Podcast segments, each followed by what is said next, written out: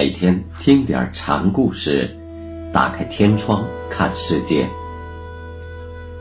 禅宗登陆一节，今天大家一起来学习宝福从展禅师的第三个小故事，题目是“张三李四殿前过”。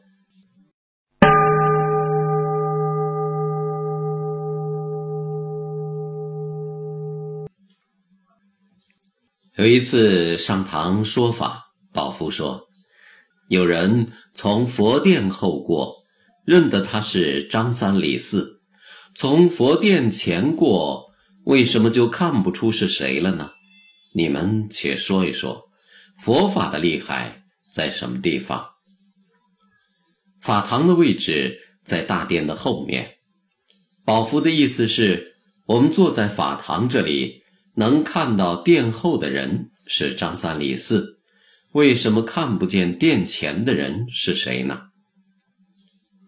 有位僧人站出来说：“为有一分粗净，所以看不见。”僧人的意思是，因为我们有一双凡胎肉眼为静物所遮，所以看不见。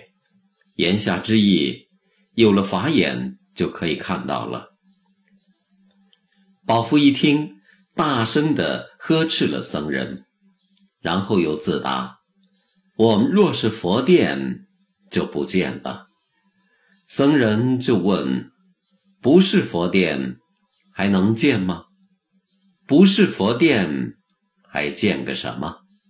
禅师回答：“见不见的意思，在这段对话中有几次转换。”从展禅师问的是人的视觉能力问题，而僧的回答也是从肉眼的局限和法眼的法力无边及俗眼与正眼的区别来回答问题的，这从根本上就违背了禅师设问之意。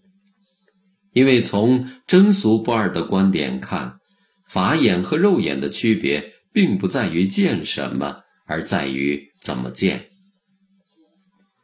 宝福禅师说：“若是佛殿就不见。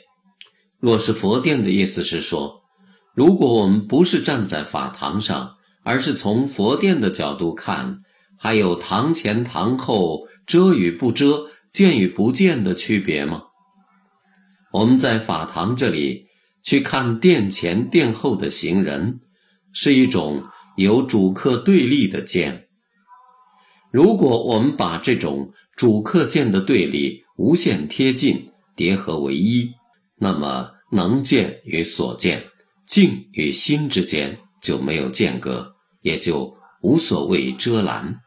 所以佛殿的不见是无虚见、无所见，也就是自性之见。